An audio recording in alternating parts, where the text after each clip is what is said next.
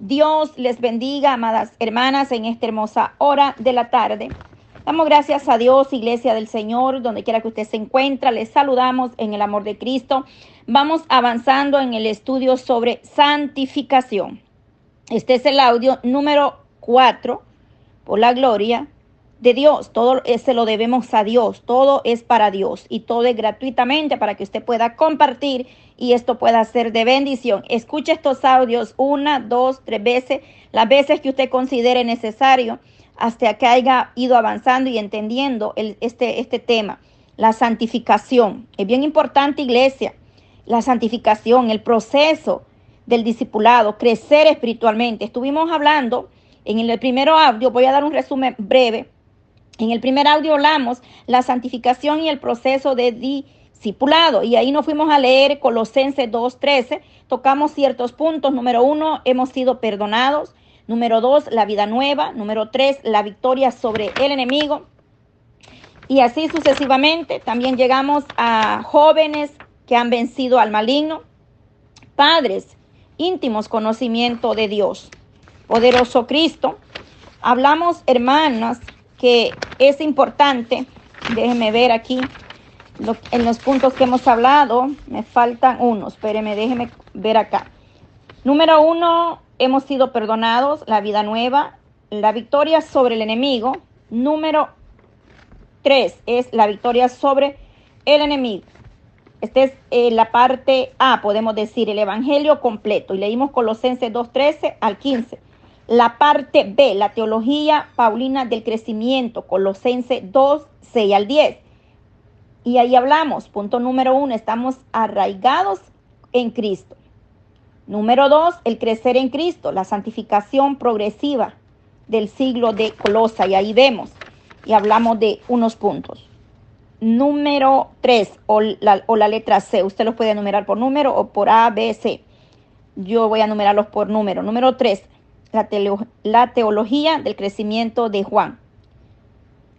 Y ahí leímos primera de Juan 2, 12 al 14. Hijitos, sus pecados han sido perdonados jóvenes han vencido al maligno.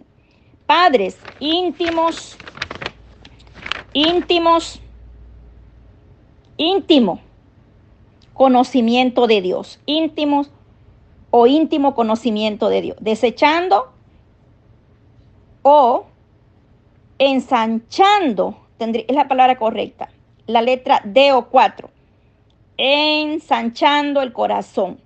Segunda de Corintios 4, 16 al 18.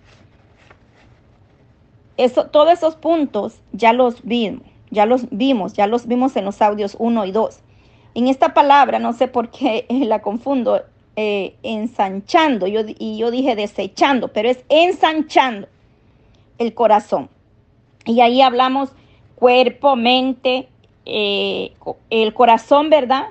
hagamos así como un, digamos, corazón, cuerpo, mente, voluntad, emociones. El corazón es engañoso, nos dice la palabra del Señor, ¿verdad? Así es que sobre toda cosa guardada, guarda tu corazón.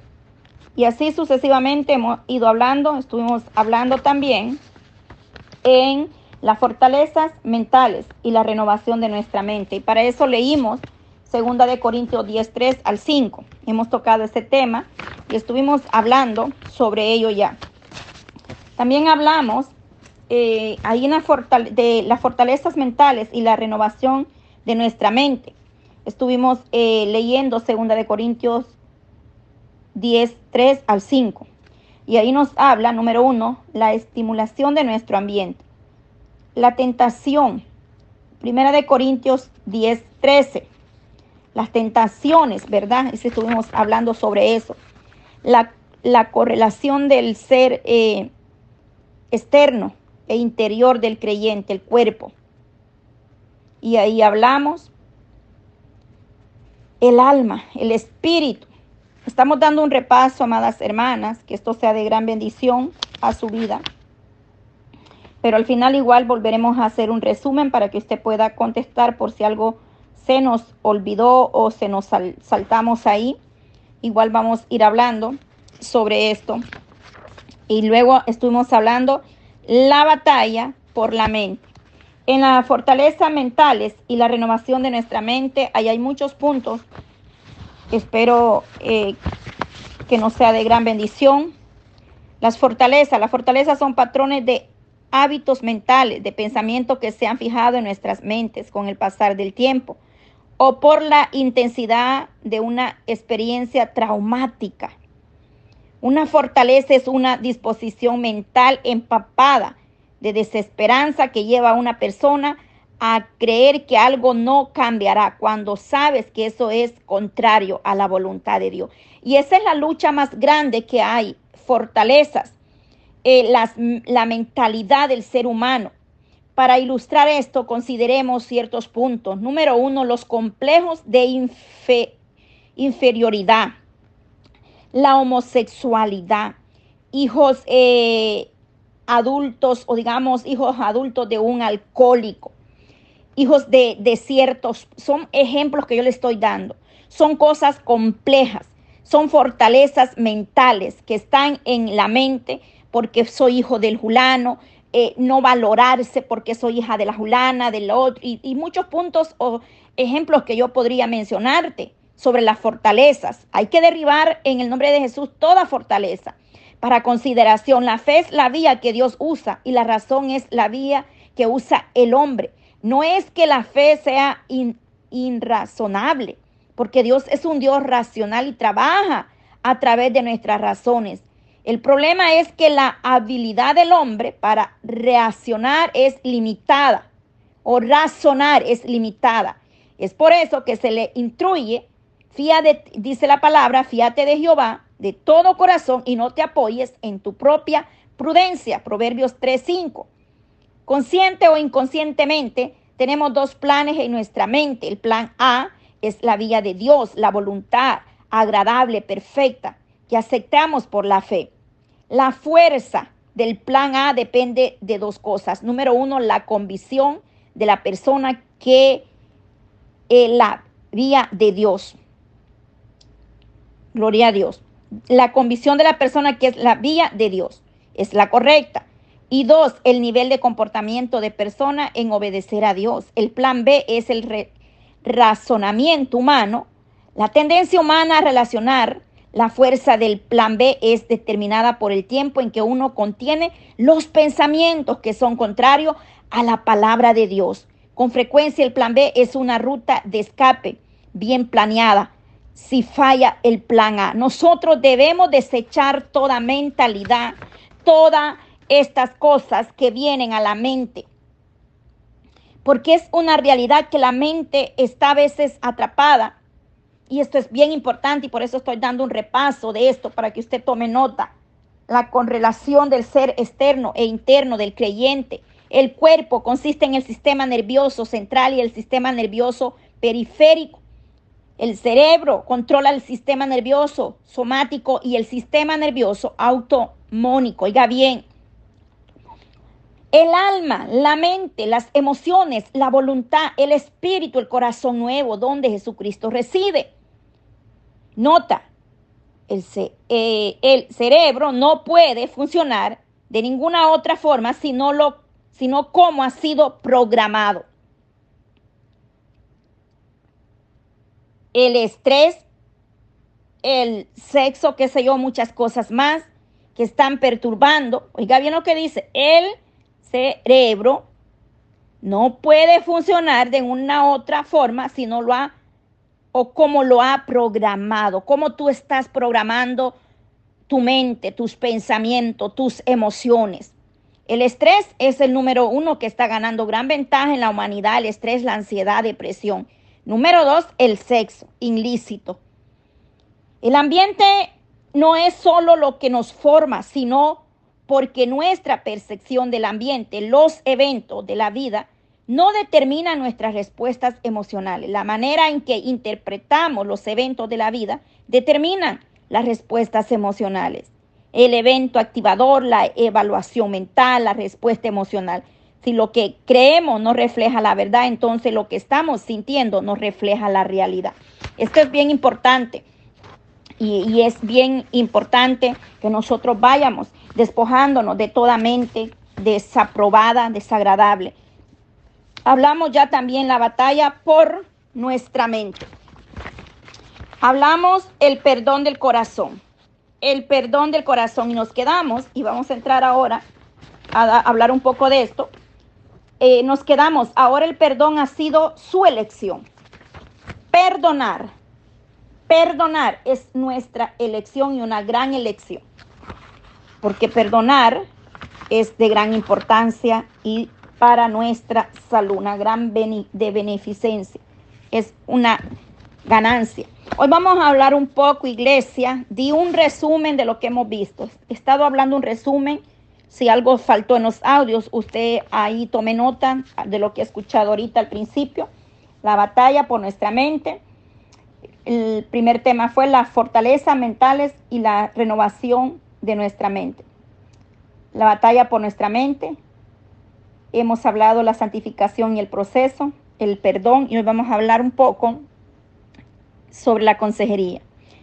Entender cómo el consejero puede ser un instrumento en las manos de Dios para llevar a la persona al arrepentimiento y a la fe en Dios. Cómo, de, cómo nosotros podemos definir, perdón, definir los términos de una cosmovisión bíblica. La salud mental es conocimiento verdadero de Dios y de quienes somos en Cristo. La enfermedad mental es un concepto distorsionado y muchas veces nosotros abrimos esa puerta. Hemos eh, bloqueado las bendiciones que Dios tiene o quienes somos en Dios. Es una, son patrones carnales, se, se caracteriza. El rol de la relación, la responsabilidad de Dios, y ahí vemos Juan 7.15, eh, Juan, perdón, 16 del 7 al 15 estaríamos leyendo, pero es bastante esos versos, voy a leer solamente del verso 7 que nos dice 16. Pero yo digo, la verdad os conviene que yo me vaya, porque si no me fuera, el consolador no vendrá a vosotros, más si me fuere, os lo enviaré. El Señor ha prometido enviarnos al consolador. Descansamos en la obra consumada de Cristo y constamos con quien Dios es siempre fiel y verdadero. Respecto a su palabra, Él prometió enviarnos al consolador. La responsabilidad del consejero o del consejo o del aconsejado, Santiago 5, 13, 16, se nos habla. Tome nota de esos versos y váyalos estudiando despacio, tomando nota meditando en esta palabra, la cual será de gran bendición. Usted no ponga la mirada en, en, mí, sino en lo que la palabra bendita de Dios nos dice. Por eso yo siempre voy dando citas bíblicas. No es lo que yo digo, es lo que dice. Santiago eh, 5, 3 al, al 16, pero voy a leer el 3. ¿Está alguno entre vosotros afligido? Haga oración. ¿Está ahí? ¿Está alguno de alegre? Cante alabanza. ¿Está alguno enfermo entre vosotros? Llame a los ancianos de la iglesia y oren por él, ungiéndoles con aceite en el nombre de Jesús. En el nombre del Señor, dice ahí, en el nombre de Jesucristo, hacemos todo. Los, los consejeros debemos siempre ser guiados y ser espirituales y tener ética. Los aconsejados deben orar, verso 13 de Santiago 5. Los aconsejados deben orar. Los aconsejados deben asumir responsabilidades por sus propias vidas. Eso lo hemos leído, Santiago 5, 13 y 14. Los aconsejados deben caminar honestamente con Dios. Santiago 5, 16, que nos dice, confesaos vuestras ofensas unos a otros. Ora unos por otros para que seáis sanados. Es que repito esto, los aconsejados deben caminar honestamente con Dios. Y esto es un punto bien importante que está sucediendo, que muchas veces vienen arrastrando enfermedades, espíritus oponentes o fortalezas sin derribar, pero no estamos siendo sinceros delante del Señor. Un ejemplo es esto hay personas que están eh, pasándola mal. Porque, porque fueron a visitar un brujo, pagaron, hicieron un pacto. Después vienen a Cristo, pero todavía traen aquello arrastrando. Eso es algo de lo cual tienes que ser sincera, no con la hermana, con, con quien te está aconsejando, no con el hombre, sino con Dios. El aconsejado o el que necesita un consejo debe autoexaminarse primero, meditar qué yo hice o qué estoy haciendo que a ti no te agrada. Ser honestamente es lo que Dios quiere de nosotros como iglesia. El, esto es bien importante. Cada cristiano es un hijo de Dios y tiene el mismo acceso al Padre Celestial que cualquier otro cristiano pueda tener. El fundamento para el discipulado en la consejería, todos tenemos el mismo derecho y acceso, porque hay un solo Dios y un mediador entre Dios y los hombres, Jesucristo hombre. Primera de Timoteo 2.5.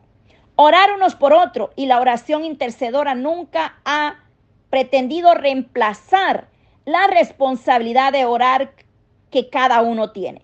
Es que una cosa es decir, oren por mí, Oren, ayúdenme, apóyenme, pero mientras los hermanos estamos orando de madrugada, usted está roncando, usted está en otro ambiente, eh, usted está en la fiesta y los hermanos orando, las hermanas orando. Se van a pelar la rodilla las hermanas, pero su vida personal es intimidad con Dios. Debemos de ser más sinceros, iglesia. El orar, el de cada uno, suponga que usted es un padre de dos hijos y el menor siempre está pidiéndole a su hermano mayor que hable con usted de parte de él. Ningún buen padre aceptaría mantener con su hijo una relación de segunda mano. No, esto, esto es algo bien serio. Nosotros, hermanos, estamos para apoyarnos y orar unos por otros. Pero tú eres la primera persona que tiene que ir al Padre en oración por tu necesidad, por tu enfermedad, por tus peticiones. Tú primeramente debes de ir al Señor y poner, no, no, no solamente a, quedarte ahí estática o las hermanas oran por mí, ellas madrugan y yo voy a dormir hasta las 11 del mediodía. No. Debemos acercarnos a Dios, eh, no en una relación de segunda mano. Nadie aceptaría, y es muy cierto, porque un ejemplo, mi hijo mayor viene y me dice, mami, eh, mi hermana dice esto y esto, yo le voy a responder esto, que venga ella y me lo diga. Y es lo más lógico que yo le voy a responder a mi hijo o a mi hija, quien sea. ¿Cuánto más Dios, nuestro Dios, también necesita que nosotros nos acerquemos a Él? Y Dios tampoco va a aceptar eso. Esa es la razón por la que eh, mucha gente está como está. Ningún buen padre aceptaría mantener con su hijo una relación de segunda mano.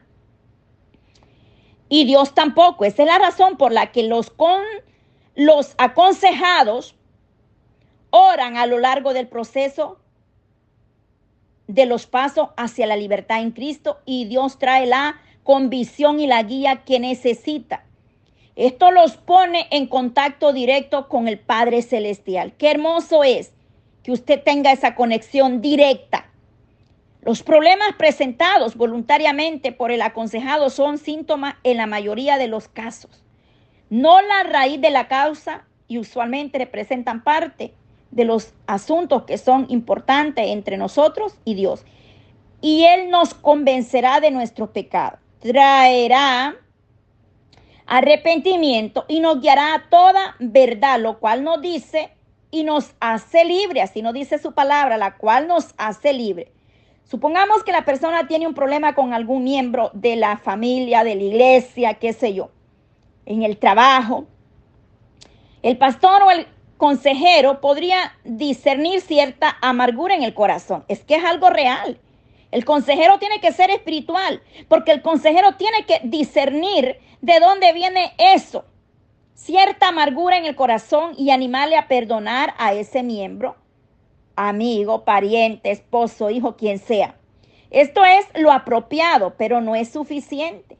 Mientras avanzas por los pasos hacia la libertad en Cristo, Dios posiblemente sacará a flote otro grupo de nombres que la persona también necesita perdonar. Aleluya.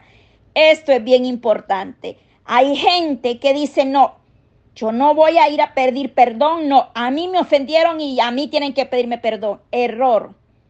Tú fuiste la ofendida, tú vas a ir a pedir perdón. No esperes que ellos vengan a ti. A veces creemos que no necesitamos pedirle perdón a nadie, pero dentro del corazón sabemos que sí hemos hecho algo y ir a pedir perdón. El perdón nos liberta, nos da paz y salud. Necesitamos ir ser honestos, por eso le dije, al principio hablé de esto, cuál es la gran importancia de tres puntos. Los aconsejados deben orar y para eso lea usted Santiago 5:13. Los aconsejados deben asumir responsabilidades por sus propias vidas, Santiago 5:14. Los aconsejados deben caminar honestamente con Dios, Santiago 5:16 ser sinceros y honestos. Necesitamos a veces perdonar. Asimismo revela guías falsas o engañosas, como por ejemplo Dios saca todo la luz. Tú me puedes a mí decir muchas cosas, pero si yo tengo el discernimiento espiritual, a mi Dios me hace ver que, a ti, que hay orgullo, que hay engaño, rebelión, pecados, iniquidades, eh, herencias de generaciones anteriores. La mayor de estos asuntos nunca serían vistos en, en ninguna manera eh, en consejería, sino que son asuntos muy importantes en términos de una relación con Dios. Quien conoce cuáles son, muchos mejor que el consejero o el aconsejado mismo. El aconsejero número uno porque Dios se lo va a revelar. El aconsejado el que busca consejo porque lo sabe y lo conoce, pero Dios también lo conoce, pero él, el aconsejado, sabe de dónde viene la raíz de su mal. Al guiar a alguien a través de los pasos hacia la libertad en Cristo, es un ministerio de, reconciliación que renueva las barreras de la intimidad con Dios. Cristo es la respuesta y la verdad y, y que los hará libre. Y el ministerio de la iglesia es ayudar a la persona volver a disfrutar de la relación genuina con Dios. Cuando los animamos en la medida que ellos avanzan, por el proceso, solo Dios puede liberar a los cautivos y sanar a los enfermos. Los corazones rotos también, Él los restaura y los sana esos corazones que están heridos. Este proceso saca a flote las áreas más oscuras de la vida del aconsejado. Muchas cosas que están ocultas en tu corazón, Dios las sacará a la luz. En el proceso de la consejería espiritual muchas cosas van a salir a flote. No te sorprendas eso. Y tienes que ser honesto y sincero, reconocer en realidad, no ser orgulloso y decir, no, no, no, eso no es cierto. No, porque Dios no puede ser engañado. Los hijos de Dios tienen revelaciones, iglesia. A veces creemos engañar al hombre, al ser humano, a la mujer y decimos, no, no, es que está mintiendo, eso no es así. Pero dentro de tu corazón sabes que hay, cosas ocultas que Dios está sacando a la luz. Saldrán al flote saldrán a flote, la verdad saldrá a la luz, por muy oscura que sea. Es lo que yo digo que como líder, como consejero, tenemos a veces que escuchar cosas o sacar a luz cosas que no quisiéramos haber sabido, pero espiritualmente el Señor las, las muestra. Entonces, eh, cosas oscuras del aconsejado van a salir a la luz y ellos se lo agradecerán un día. Quizás en el momento no les va a gustar, pero en un día lo van a agradecer. Esto lo lleva al arrepentimiento sin remordimiento. Segunda de Corintios 7, 9, 10. Esto lo llevará al arrepentimiento sin remordimiento. Lea segunda Corintios 7, 9 al 10. Nunca veremos integridad, fidelidad, victoria, libertad y un genuino avance espiritual o crecimiento en la iglesia de Dios a menos que les ayudemos a entender lo que no es esencial. A entender que esto no es esencialmente su responsabilidad. No podemos pensar eh, por los aconsejados, confesar por ellos, creer por ellos, arrepentirnos por ellos o perdonar por ellos. Jamás. Quien tiene que reconocer y echar mano a todos esos puntos mencionados es el, el que necesita la consejería. Yo no puedo decir tus pecados eh, te han sido eh, o, yo le pido a, Dios que perdone. No, es que es algo, iglesia, que usted tiene que dar el paso. Yo no puedo perdonar a los que usted ofendió, ni los que usted ofendió me van a perdonar a mí por lo que usted hizo. No. Es bien importante, iglesia, esto. No podemos pensar por los aconsejados confesar. Yo no puedo confesar por usted sus pecados. Es usted misma quien va a confesar sus pecados a Dios. Esto es bien importante, iglesia. Pero podemos ayudarles. El discipulado en consejería nos ayuda a la, iglesia, fortalece para determinar su propio destino. Si ellos se niegan a tomar la responsabilidad por sus propias actitudes y acciones, no hay mucho que alguien pueda hacer por ellos. Hay personas que no quieren ser ayudadas y este punto es bien importante y me voy a quedar aquí en esta primera parte porque esto está muy, pero muy interesante de edificación. Hay personas que no se dejan ayudar, tienen raíz de amargura, no reconocen que han fallado, no, no, no, y no, ellos están bien, yo oro, yo ayuno, yo canto y otro y otro, pero están mal. ¿Por qué? Hay una razón. Ya lo he dicho, las partes del sufrimiento o, del, o porque estés en una situación que estás. Ya lo he mencionado antes. Así es que escudriñemos nosotros. Si ellos se niegan a tomar responsabilidades en sus propias actitudes o acciones o hechos que hayan cometido, no hay mucho que alguien pueda hacer o ayudar a alguien. La gente que no se deja ayudar, déjala. La palabra dice dejar al necio en su necedad. No podemos, hermanos, ponernos a discutir o a terminar mal con alguien que no quiere ser ayudado. Nuestras oraciones se harán efectivas para ellos una vez que ellos hayan confesado sus pecados y tengan paz con Dios. Pero como ayuda o consejeros, tenemos el rol que desempeñar el cual es el siguiente. Y en eso nos vamos a quedar. La responsabilidad del consejero, segunda Timoteo 2, 24 al 6. Eso estará en el siguiente audio. Entonces, muchas cosas están siendo interrumpidas o no avanzas o no creces o estás igual porque hay cosas que aún no has sacado a flote y hay que confesárselas al Señor. Eso es muy cierto, iglesia. Quizás a muchos no nos va a parecer, pero es la verdad. Padre, yo te doy gracias por este tiempo, por este estudio, Dios mío.